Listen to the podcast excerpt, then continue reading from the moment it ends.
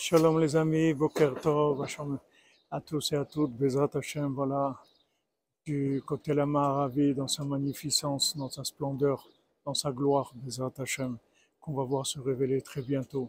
Et foi Shlema pour tous les malades, et la délivrance, et qu'Hachem, il accepte nos prières ce jour, ce jour de Tanit Esther, où on a reçu la miséricorde d'Hachem grâce aux prières des tzadikim. Alors les Breslevers, ils disaient que Hachem, il préfère Esther à toutes les dames qui avaient dans le palais. Celle qui préférait, c'était Esther. Les Breslevers, ils disent que la prière que Hachem il préfère, c'est la, c'est la doutes, c'est la prière d'Esther, c'est-à-dire la prière intime, le rapport intime dans les mots de chacun de chacune avec Hachem. C'est ça qu'Hachem préfère.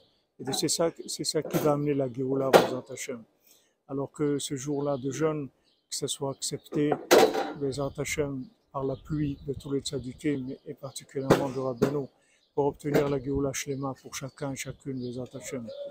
Bracha et pour une sameach, des bonnes nouvelles de Hachem.